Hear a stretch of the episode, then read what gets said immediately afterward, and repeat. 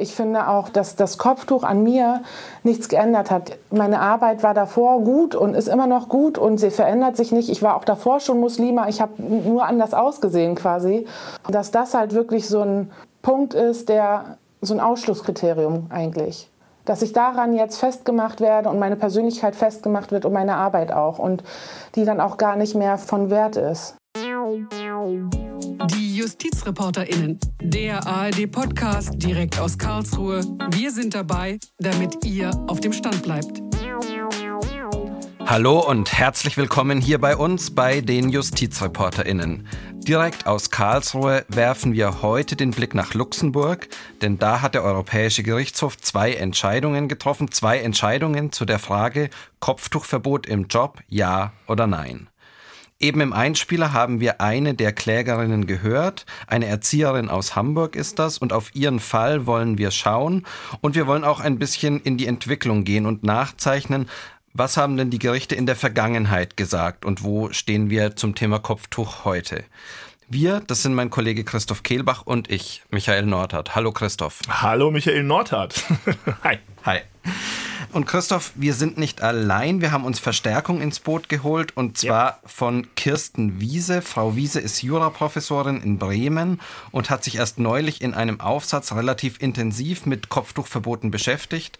Hallo Frau Wiese, vielen Dank, dass Sie mit dabei sind. Hallo aus Hall Bremen. Hallo Frau Wiese, guten Tag auch von mir. Wenn ich den Namen Wiese höre und Bremen, denke ich immer an einen ehemaligen Fußballtorwart von Werder Bremen. Sind Sie verwandt oder verschwägert mit Tim Wiese? Nein, aber, weder noch. aber hören Sie nicht zum ersten Mal die Frage wahrscheinlich. Ich höre sie nicht zum ersten Mal und der Herr ist mir durchaus sympathisch immer noch. Das ist gut, dann hätten wir das geklärt. Hallo, willkommen. Christoph, wenn wir damit jetzt dann fertig sind, ähm, wir haben es gerade schon gesagt, zwei Fälle am EuGH, eine Drogerieverkäuferin, die Kopftuch tragen möchte und eine Erzieherin in einer Kita. Erzähl uns einfach mal ein bisschen was zu diesen beiden Fällen. Du hast es schon angerissen, es sind äh, zwei Damen, die in ihrem Beschäftigungsverhältnis gerne mit dem islamischen Kopftuch, Hijab genannt, arbeiten wollen. Beide waren tatsächlich, das ist eine Gemeinsamkeit, beruflich erstmal in Pause, in Elternzeit, kamen zurück und nach dieser Elternzeit hatten beide den Wunsch, ähm, das Kopftuch zu tragen.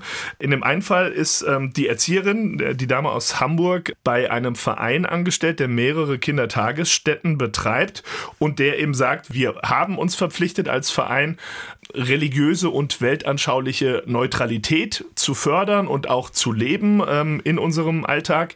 Und wir wollen eben, dass unsere Arbeitnehmer und Arbeitnehmerinnen das umsetzen und eben keine Zeichen, Kleidungsstücke tragen, die sich äh, mit irgendwie einem religiösen, politischen äh, oder weltanschaulichen äh, Motiv gewissermaßen schmücken. Also quasi Neutralität am Arbeitsplatz. Genau das ist es. Neutralität am Arbeitsplatz. Und das ist auch das Motto in dem zweiten Fall, der ähm, in Nürnberg spielt. Da geht es um eine. In Ansbach, glaube ich, bei Nürnberg. Ich muss das sagen, weil ich aus der Gegend komme. Das sagt der Franke, genau, ja.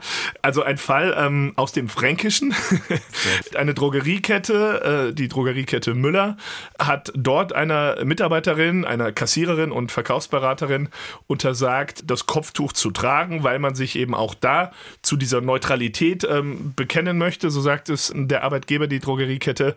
Und äh, die hat es untersagt, großflächige, das Wort spielt nachher vielleicht noch eine Rolle, großflächige Zeichen von ähm, politischer, weltanschaulicher oder religiöser Überzeugung zu tragen. In beiden Fällen führte es dazu, dass es eben zum Streit kam zwischen den Angestellten Angestellten und ähm, ihrem Arbeitgeber wegen des Kopftuchs, wegen des Hijabs. Und beide Fälle gingen vor Gericht. Äh, dieser Nürnberger Fall, die Drogeriekette Müller, das lief durch bis zum Bundesarbeitsgericht. In den äh, beiden ersten Instanzen war die Klägerin, sprich die Arbeitnehmerin, erfolgreich. Das Bundesarbeitsgericht hat den Fall aber dem EuGH vorgelegt, genauso das Arbeitsgericht in Hamburg, den Fall der Erzieherin. Gestern dann die EuGH-Entscheidung. Genau, der EuGH hat geantwortet. Und wie das dann so oft ist, wir wissen jetzt nach der Entscheidung aus Luxemburg noch nicht, ob die beiden Klägerinnen weiter Kopftuch tragen dürfen. Aber der EuGH hat eben ein paar sehr grundsätzliche Dinge gesagt. Was würdest du denn sagen, ist so die zentrale Botschaft in diesen Entscheidungen? Arbeitgeber können grundsätzlich diese Entscheidung treffen dass man sich zur Neutralität verpflichtet und können dann entsprechende Regeln auch für ihren Betrieb erlassen.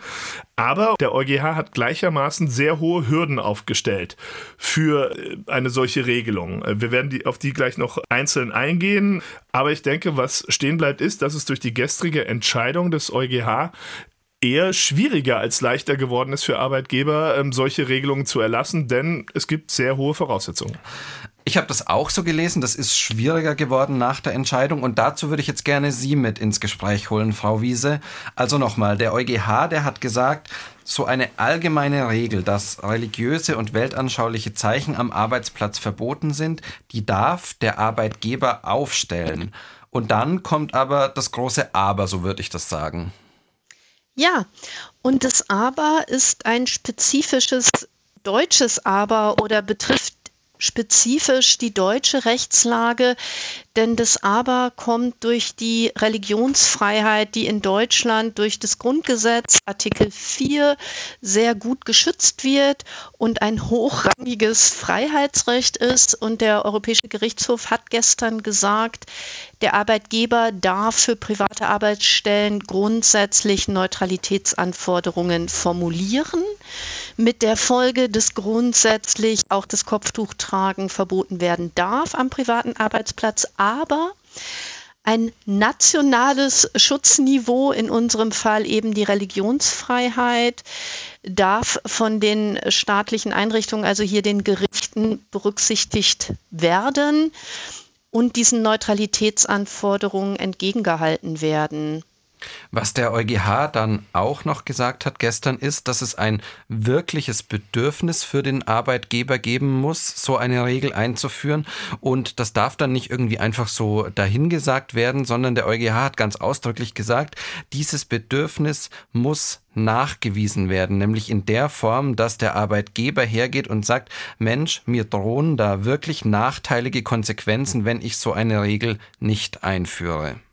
Genau, und das sind relativ hohe Anforderungen für den Arbeitgeber. Er kann das eben nicht einfach mal so aus einer Laune heraus machen, sondern er muss das äh, tatsächlich, du hast es eben angesprochen, nachweisen. Also wenn man diese Systematik des Urteils gestern irgendwie sich nochmal vergegenwärtigt, dann ist es erstmal schon so, dass die Frage, möchte ich Neutralität, die kann er dann gerne mit Ja beantworten, wenn er entsprechend ein solches Bedürfnis dafür nachweist, wenn beispielsweise ein Schaden für die unternehmerische Freiheit droht, das muss er tun, ein weiterer wichtiger Punkt, es gilt so eine Regel ganz oder gar nicht. Also man kann nicht einfach sagen, islamische Zeichen äh, religiöser Art äh, sind verboten, sondern es muss dann für alle äh, MitarbeiterInnen gleich gelten. Also es sind dann beispielsweise auch Zeichen jüdischer oder christlicher Religion betroffen davon das ist richtig. Allerdings wird zu Recht von Kopftuchurteilen gesprochen, wie immer, wenn es um religiöse Symbole geht, weil numerisch es viel mehr Musliminnen trifft, die mit Kopftuch unterrichten wollen. Es gibt leider wenige Juden mit Kippa, die in Deutschland wie auch in Europa, die in Berufe wollen. Es gibt auch eine EuGH-Entscheidung tatsächlich zum Kreuz einer Angestellten in Großbritannien, der das auch verboten werden durfte, ein sichtbares Kreuz zu tragen. Aber ansonsten geht es immer ums Kopftuch. Also, wie gesagt, Kopftuchverbot generell möglich, aber eben nur unter strengen Voraussetzungen. Und diese Punkte, diese Hürden, über die wir jetzt gesprochen haben, die geben uns vielleicht auch die Möglichkeit, nochmal in die Vergangenheit zu blicken, weil in der letzten Kopftuchentscheidung 2017 hat der EuGH zuletzt was zum Kopftuch gesagt. Da war das alles noch deutlich unternehmensfreundlicher irgendwie. Da haben die gesagt, ja, so eine Regel, nach der eben keine religiösen Zeichen erlaubt sind, die darf eingeführt werden. Ja, wobei ich Ihre Einschätzung nicht teile, dass es deutlich unternehmensfreundlicher war, denn EuGH-Urteile gelten zunächst für den Einzelfall, sind dann ja aber anwendbar auch in allen anderen Mitgliedstaaten. Und für die Mitgliedstaaten Frankreich, die keinen äh, Religionsfreiheitsschutz haben, gilt ja weiterhin nur in Anführungszeichen die Hürde der Arbeitgeber muss die Neutralitätserwartung an alle Arbeitnehmerinnen richten, muss das irgendwie auch niederschreiben in der Betriebsvereinbarung. Das war, glaube ich, in dem belgischen Fall so. Und jetzt kommt noch hinzu diese begründete Neutralitätserwartung. Ja, aber da hat der EuGH ja auch keine Maßstäbe für formuliert. Die sehe ich ohnehin etwas kritisch. Und die zusätzliche Hürde, nationales Schutzniveau, was höher ist als das Unionsrecht, in unserem Fall die Religionsfreiheit, die gilt ja in den wenigsten Mitgliedstaaten. Also ich weiß es nicht für alle anderen 26 Mitgliedstaaten, wo da jeweils die Religionsfreiheit so wie bei uns geschützt ist. Aber wir haben schon unglaublich hohes Schutzniveau der Religionsfreiheit in Deutschland. Und das ist ja ein Punkt, den man dann eben auch noch nach der Entscheidung gestern durchaus festhalten kann dieser Spielraum für die Gerichte eben auf dieses hohe Schutzniveau der Religionsfreiheit in Deutschland einzugehen, äh, das wird durchaus äh, gewahrt. Der EuGH sagt und hat da so eine, wenn man so will, persönlichen Ansatz. Ähm, natürlich, die deutschen Gerichte können das eben so wie bisher dann auch stärker gewichten, als es der EU-Gesetzgeber tut oder vielleicht auch andere Staaten wie Frankreich oder Belgien.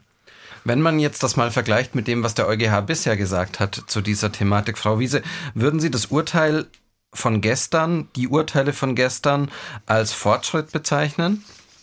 Nein, es ist einerseits ein Fortschritt oder positiv anzumerken, ähm, dass der EuGH sich aufs Bundesverfassungsgericht zubewegt, äh, sonst hätten wir Schwierigkeiten in diesem Verhältnis der beiden Gerichte und es wäre gerade auch europarechtlich und europapolitisch sehr unschön, weil wir ja auch juristische Auseinandersetzungen in der Union mit anderen Mitgliedstaaten haben wie Polen oder Ungarn. Insofern ist es sehr schön, dass wir im Grunde bei der deutschen Rechtslage bleiben können, ohne Unionsrecht zu verletzen. Andererseits, dass der EuGH überhaupt zulässt, dass solche Neutralitätserwartungen ähm, gestellt werden und das bestätigt, äh, das finde ich kritisch. Das passt auch nicht zwingend zu den Antidiskriminierungsrichtlinien der Europäischen Union und das ist insofern kritisch zu sehen, als der Arbeitgeber viel zu viel Spielraum hat, so eine Neutralitätserwartung zu begründen. Also weil jetzt Kunden dann nicht mehr kommen oder soll er eine Umfrage machen, wer von seinen Kundinnen das Kopftuch sehen will oder nicht. Also in Deutschland gilt und eigentlich auch Grundrechtsschutz der Europäischen Menschenrechtskonvention, dass Grundrechtsschutz nicht abhängig ist von Erwartungen der Mehrheit. Grundrechte auch Gleichbehandlungsrecht schützt Minderheiten. Insofern sehe ich die EuGH-Entscheidung auch kritisch. Aber haben Sie den Eindruck, dass nach der Entscheidung, die jetzt da gestern rausgekommen ist, tatsächlich für den Arbeitgeber noch großer Spielraum besteht? Ich habe eher so den Eindruck, man kann sagen, wenn es ganz offensichtlich ist, in Ordnung. Aber eigentlich sind die Möglichkeiten für den Arbeitgeber, solche Regeln aufzustellen, solche allgemeinen Neutralitätsregeln, die dann eben auch mit Verboten einhergehen, doch deutlich beschnitten worden. Für Deutschland ja, allerdings hatten wir ja auch in Deutschland schon, bevor das Bundesarbeitsgericht und das Arbeitsgericht Hamburg die Vorlagefragen an den ähm, EuGH gestellt haben, die überwiegende Rechtsprechung auch in privaten Arbeitsverhältnissen darf nicht verlangt werden, dass das Kopftuch abgelegt wird. Insofern, und äh, das äh, Landesarbeitsgericht Nürnberg hatte ja auch noch in dem Sinne entschieden, bis dann das Bundesarbeitsgericht vorgelegt wird. Insofern ist es für die deutsche Rechtslage, finde ich, kein totaler Fortschritt. Und für die europäische Rechtslage minimaler Fortschritt, weil die Entscheidung vom 2017 ja überwiegend bestätigt werden, vielleicht mit etwas höheren Anforderungen daran, wie der Arbeitgeber seine Neutralitätserwartung begründet. Jetzt haben Sie schon häufiger mal Deutschland ins Spiel gebracht. Das ist natürlich der andere große Player, der uns in dem Zusammenhang interessiert, das Bundesverfassungsgericht. Und da starten wir vielleicht mal ja, ganz vorne. 2003 das erste Kopftuchurteil aus Karlsruhe. Christoph, sag uns da doch nochmal, worum ging es da? Genau, das war der Fall Ludin, das erste große spektakuläre ähm, Kopftuchurteil. Es ging um eine junge Frau, die Lehrerin werden wollte und eben das ähm, islamische Kopftuch äh, tragen wollte, also eine junge Muslima wollte das Kopftuch dann auch im Unterricht tragen. Wenn ich jetzt Lehrerin sage, klingelt schon mal der erste Punkt. Wir reden hier also über eine Staatsbedienstete, die gewissermaßen auch den Staat ja, wenn man so will, nach außen vertritt. Ähm, der Staat ist in Religionsfragen an Neutralität gebunden und verpflichtet auf religiöse Neutralität. Das bedeutet, anders als ein privater Arbeitgeber könnte man hier vielleicht sogar noch sehr viel eher verstehen, dass man sagt, wir wollen hier wirklich äh, streng darauf achten, dass keine religiösen Symbole getragen wurden. Es war dann auch so, dass äh, Frau Ludin da eben nicht ähm, mit Kopftuch unterrichten durfte. Allerdings war das eben mehr oder weniger die Ansage ihres Arbeitgebers. Das Bundesverfassungsgericht hat aber der Verfassungsbeschwerde dann Recht gegeben, eben weil dieser Eingriff in die Religionsfreiheit nicht durch ein Gesetz geregelt war. Ähm, sie wurde also durch äh, das Verbot, das Kopftuch zu tragen, in ihrer Religionsfreiheit beschnitten. Das Verfassungsgericht hat das entsprechend festgestellt und hat eben gesagt, ohne gesetzliche Grundlage kann man so einen tiefgreifenden Eingriff äh, nicht vollführen, nicht mal wenn es um eine Lehrerin, also um eine Beamtin geht. Letztendlich haben dann ganz viele Bundesländer eben genau so eine Rechtsgrundlage geschaffen. Genau, die wurde dann geschaffen und diese Rechtsgrundlage, die galt dann auch eine Zeit. Allerdings hat dann im Jahr 2015 das Bundesverfassungsgericht in einem neuen Verfahren einen vergleichsweise aufsehenerregenden äh, Beschluss äh, verkündet. Da ging es um zwei Lehrerinnen aus Nordrhein-Westfalen, die sich genau gegen eine solche Rechtsgrundlage nämlich gewährt haben. In Nordrhein-Westfalen hat damals das Landesrecht eben gesagt, ähm, Lehrerinnen an einer Schule, denen ist es untersagt, ähm, im Unterricht, wenn sie unterrichten, das Kopftuch zu tragen. Dagegen haben sich die Frauen gewehrt und da hat das Gericht, das Bundesverfassungsgericht in diesem Beschluss entschieden, diese Frauen haben Recht. Das geht in dieser Form dieses Landesgesetz zu weit. Frau Wiese, da war immer so das Begriffspaar im Raum dann der abstrakten Gefahr und einer konkreten Gefahr für den Schulfrieden. Können Sie uns dazu noch mal ein bisschen was sagen? Inwieweit hat das in die Entscheidung mit reingespielt? Ja, sehr gerne. Und zwar beim Kopftuch geht es darum, ob ähm, unabhängig von dem, wie die Trägerin sich verhält und welche Begleitumstände es ansonsten gibt, was sie sagt, wie das Schulumfeld ist, wie die Klasse zusammengesetzt ist, das Kopftuch immer die staatliche Neutralität gefährdet und Ausdruck der Ungleichbehandlung der Geschlechter ist und die ne Religionsfreiheit Andersgläubiger verletzt und auch den Schulfrieden gefährdet, abstrakte Gefahr oder ob es darauf ankommt, ob im Einzelfall wegen dieses Kopftuches staatliche Neutralität gefährdet wird. Und dann kommt es ja auf die konkreten Umstände an der Schule an, in der Klasse, auf die Trägerin selbst. Und 2003 hat das Bundesverfassungsgericht gesagt, die Gesetzgeber der Länder könnten entscheiden, dass dem Kopftuch immer so ein Symbolgehalt zugemessen wird, mit der Folge, dass es pauschal verboten werden kann, wegen der Annahme dieser abstrakten Gefahr.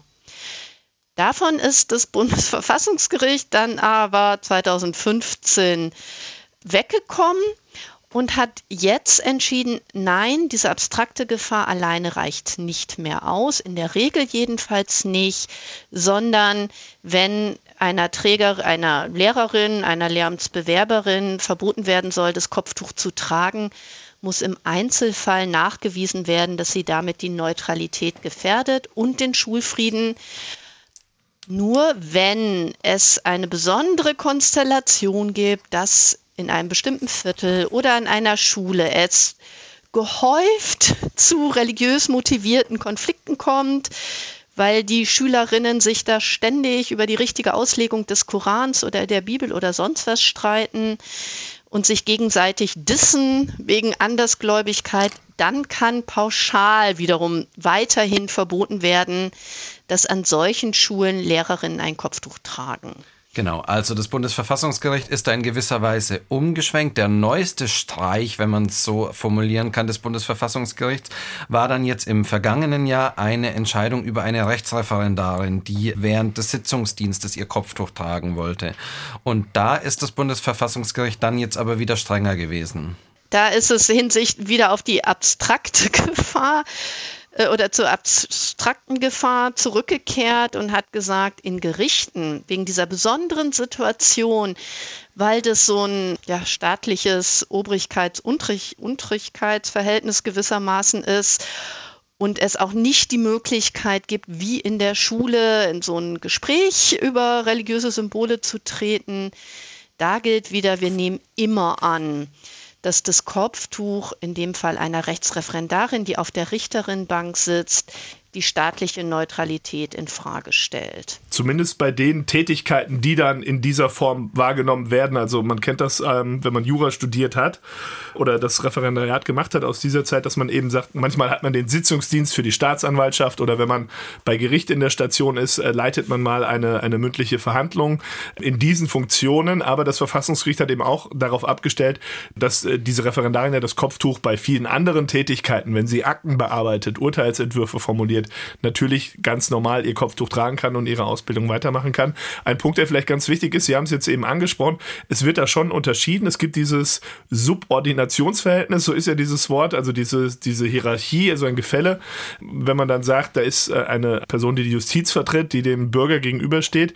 Also es kommt auch immer so ein bisschen darauf an, welchen Job führt eine Person konkret aus. In dem Fall ist es eben die Justiz. Das wurde anders bewertet als die Lehrer, die ja auch letztlich den Staat vertreten gegenüber den Schülern schon natürlich auch eine gewisse äh, Stellung haben.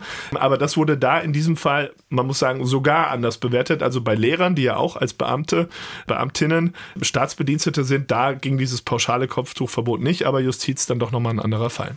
Frau Wiese, ich glaube, Sie haben das vorhin schon mal angesprochen. Der EuGH ist da jetzt, so kann man es schon wahrscheinlich verstehen, ein bisschen auf die Linie des Verfassungsgerichts eingeschwenkt, oder?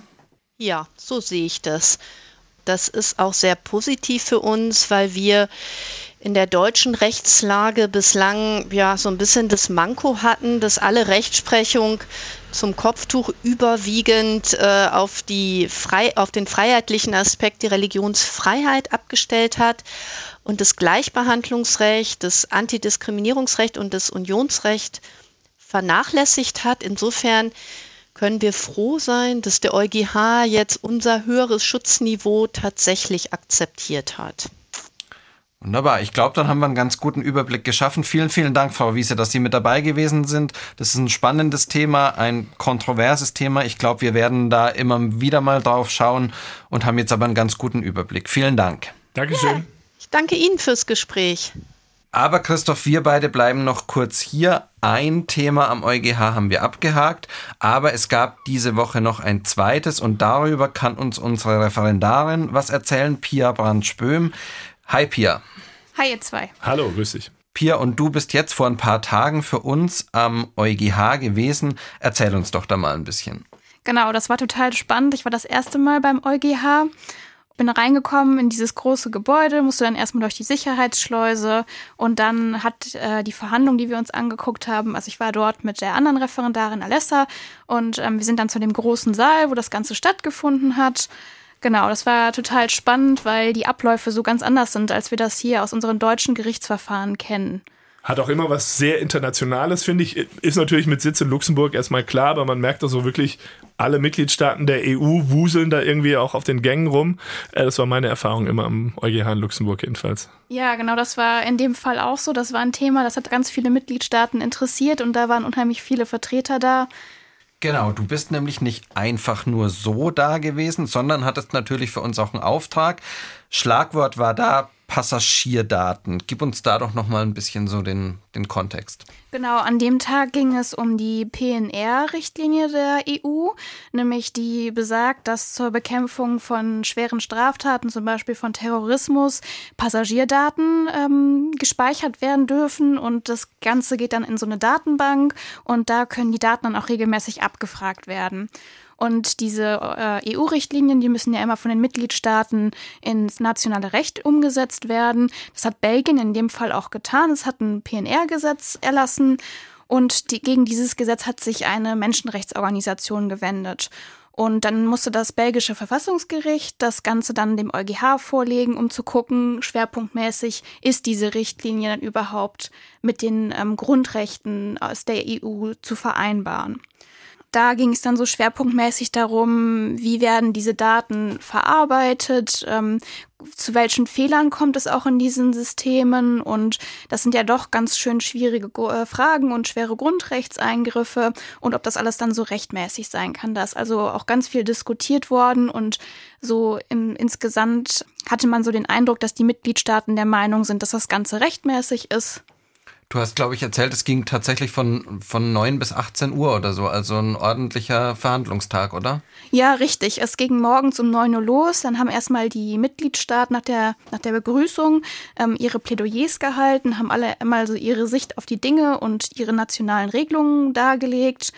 Und dann war irgendwann Mittagspause und nach der Mittagspause konnten dann noch Fragen gestellt werden. Und das hat dann auch nochmal gedauert bis zum Abend.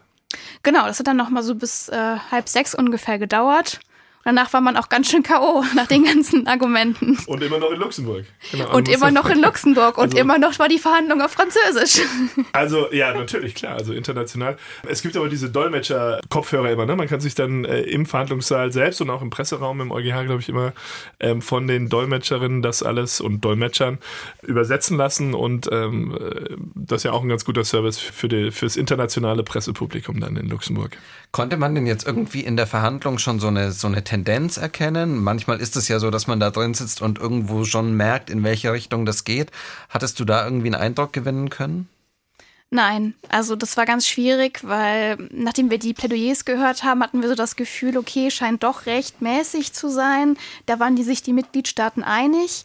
Allerdings haben dann die Richter noch Fragen gestellt im Anschluss und die waren dann doch sehr kritisch. Wobei man auch sagen muss, gerade der Berichterstatter, das war ja unser Richter aus Deutschland und ein deutscher Richter, der hat sehr viele kritische Fragen äh, gestellt und die anderen Richter waren tatsächlich dann doch eher so ein bisschen pro Richtlinie, hätte ich gesagt. Also ich glaube, es bleibt spannend, was im Ergebnis dabei rauskommt. Es klingt alles auf jeden Fall erstens nach einem wichtigen Fall, aber zweitens eben auch nach einem, wo vielleicht noch nicht alle Dinge ausdiskutiert sind. Pia, vielen, vielen Dank für deinen Erfahrungsbericht. Schön, dass du da gewesen bist. Schön natürlich auch, Christoph, dass du da gewesen natürlich, bist. Natürlich, ja. Vielen Dank. Sehr gerne. Und wenn euch diese Folge gefallen hat, wenn die JustizreporterInnen euch generell gefallen, abonniert uns überall, wo es Podcasts gibt, schreibt uns mit Lob und Tadel unter justizreporterinnen.swr.de und schaltet einfach beim nächsten Mal dann auch wieder ein, wenn es heißt, die JustizreporterInnen. Vielen Dank fürs Zuhören. Ciao. Tschüss. Tschüss.